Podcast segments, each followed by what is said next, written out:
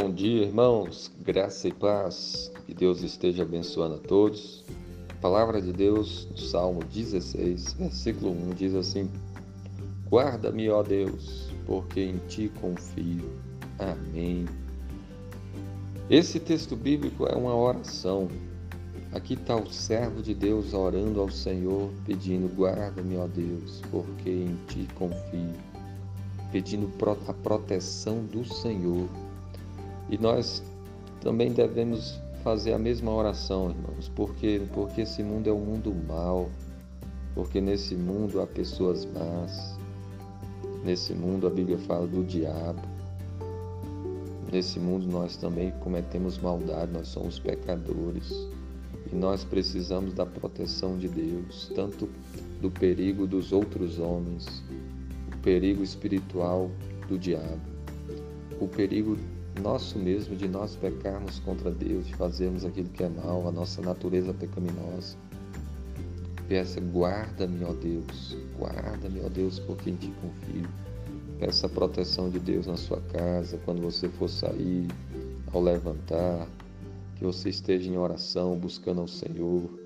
Lembre-se que Cristo morreu naquela cruz e por meio de Jesus nós podemos receber o perdão dos pecados a proteção do Senhor contra a ira vindoura, contra o juízo que há de vir sobre essa terra.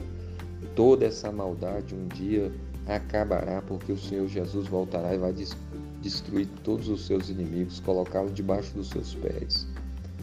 Então peça a Deus para te guardar e para te livrar do mal, do pecado, do juízo, da ira, do, da condenação eterna.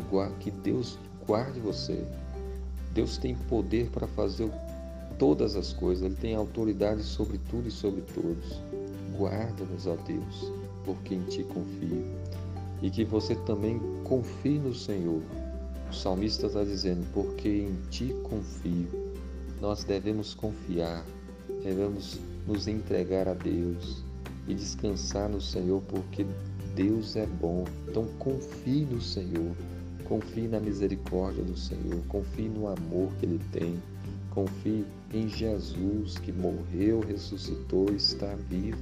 Confie no Senhor com todo o seu coração e certamente você será grandemente abençoado. Se você pecar, peça perdão. Confie em Deus que Ele perdoa os seus pecados. E pregue o Evangelho para que outras pessoas também possam conhecer a Jesus e serem salvas. Guarda-me, ó Deus, porque em ti confio. Que Deus abençoe a todos. Amém.